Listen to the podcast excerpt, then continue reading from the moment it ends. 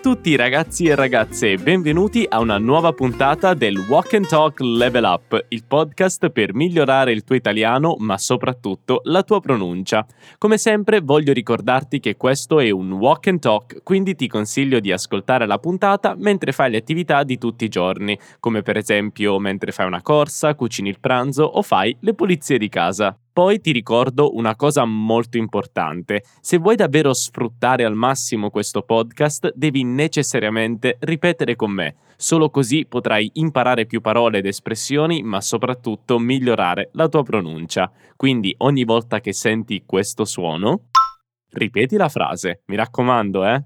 Allora, io credo che siamo pronti per il dialogo di oggi. Nel dialogo di oggi abbiamo due signori, Roberto e Mariano, che parlano di alcuni problemi di connessione che Mariano ha avuto la sera precedente, mentre guardava la partita di calcio. Sai, il calcio è molto importante in Italia e quindi un problema di connessione può rovinare la serata. Come sempre, iniziamo ad ascoltare il dialogo e vediamo che cosa capisci. Iniziamo. Ciao! Tutto bene? Hai visto la partita ieri sera? Guarda, non me ne parlare. Volevo guardarla, ma la connessione internet non funzionava. Che strano. Come mai? Non so. Ho provato a contattare l'assistenza, ma nessuno rispondeva. Un servizio pessimo. Forse dovresti provare a scrivere una lettera di lamentela. Hai ragione, ma la prossima volta preferisco autoinvitarmi a casa tua.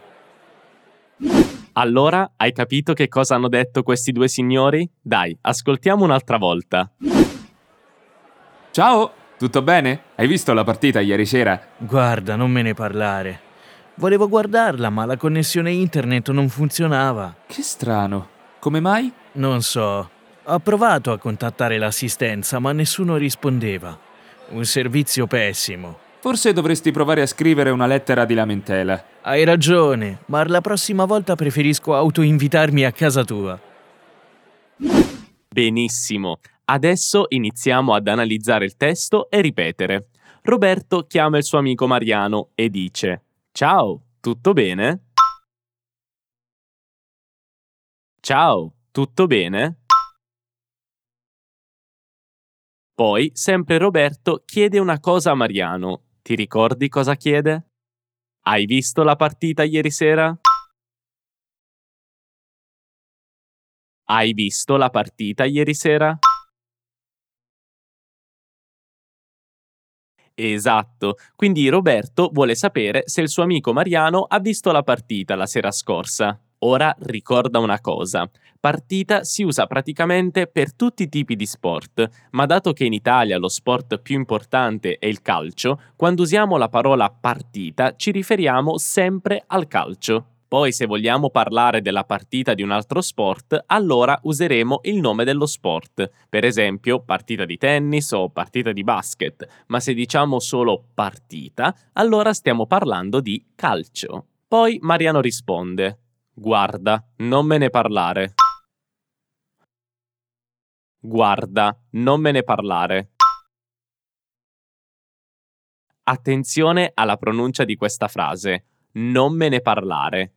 In questo caso, le prime tre parole, ma soprattutto quando abbiamo un pronome doppio come me ne, sembrano come un'unica parola. Ripeti con me. Non me ne parlare non me ne parlare.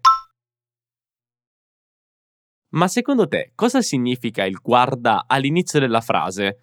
Guarda, non me ne parlare. Questo guarda non significa proprio il verbo guardare nel senso di vedere qualcosa.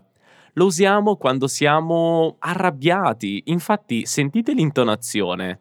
Guarda per dire appunto che siamo arrabbiati, delusi e poi spieghiamo il motivo. È molto usato in italiano. Poi Mariano continua e dice: Volevo guardarla. Volevo guardarla. Ma la connessione internet non funzionava. Ma la connessione internet non funzionava. Attenzione alla pronuncia della parola internet, una parola straniera che usiamo sempre in italiano. Ripeti con me. internet. Internet. Poi Roberto risponde e ti ricordi cosa dice per esprimere la sua confusione? Che strano. Che strano. In italiano usiamo spesso il che davanti a un aggettivo per enfatizzare l'idea dell'aggettivo. Infatti era molto strano che la connessione non funzionasse bene e perciò dice che strano. Attenzione anche alla pronuncia di questa parola. Strano. Strano. Non c'è nessun suono prima di str. E Roberto continua e dice che strano. Come mai? Che strano. Come mai? Sai che cosa significa come mai? Questa espressione non ha nulla a che vedere con la parola mai. Infatti, come mai semplicemente significa perché. Di solito però usiamo come mai al posto di perché quando siamo un po' confusi, come in questo caso. Allora Mariano risponde: Non so, ho provato a contattare l'assistenza. Non so, ho provato a contattare l'assistenza.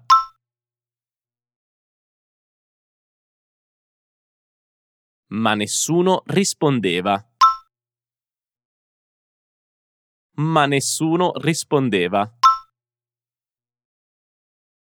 Chiaramente Mariano è molto arrabbiato ed ha ragione. Ti ricordi qual è la parola che usa per descrivere il suo servizio di internet? Un servizio pessimo. Un servizio pessimo. Attenzione all'ultima vocale, diciamo pessimo. Pessimo attenzione alla O. E comunque pessimo significa un servizio davvero terribile e imbarazzante. Allora Roberto consiglia a Mariano di fare una cosa. Forse dovresti provare a scrivere una lettera di lamentela. Forse dovresti provare a scrivere una lettera di lamentela. Forse dovresti provare a scrivere una lettera di lamentela.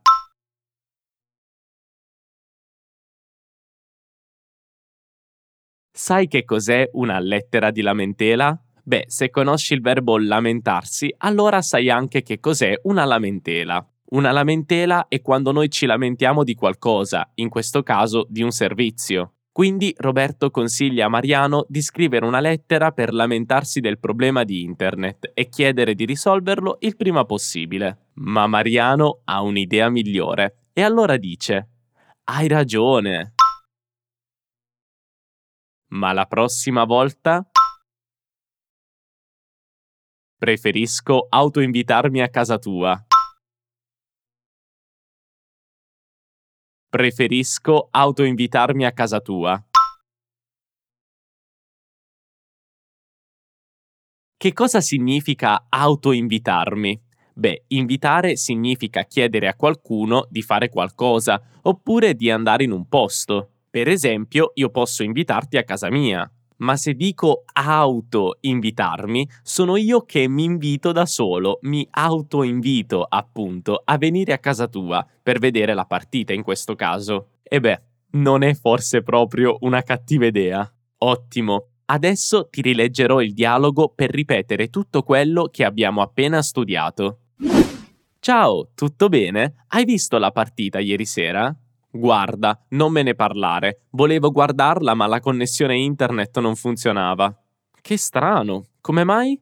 Non so, ho provato a contattare l'assistenza, ma nessuno rispondeva. Un servizio pessimo. Forse dovresti provare a scrivere una lettera di lamentela. Hai ragione, ma la prossima volta preferisco autoinvitarmi a casa tua. Va bene. E che ne dici se adesso ascoltiamo di nuovo il dialogo di Roberto e Mariano? Dai, proviamo. Ciao! Tutto bene? Hai visto la partita ieri sera? Guarda, non me ne parlare. Volevo guardarla, ma la connessione internet non funzionava. Che strano. Come mai? Non so. Ho provato a contattare l'assistenza, ma nessuno rispondeva. Un servizio pessimo. Forse dovresti provare a scrivere una lettera di lamentela. Hai ragione, ma la prossima volta preferisco autoinvitarmi a casa tua. Benissimo, che ne dici? Sicuramente meglio della prima volta, vero? Adesso non dimenticarti di andare sul nostro portale fluencytv.com per dare un'occhiata al materiale associato a questa lezione e trovare tanti altri contenuti di italiano, ma anche altre lingue. Sono sicuro che ti piacerà tanto. Noi ci vediamo nei prossimi episodi. Un abbraccio dall'Italia. Ciao!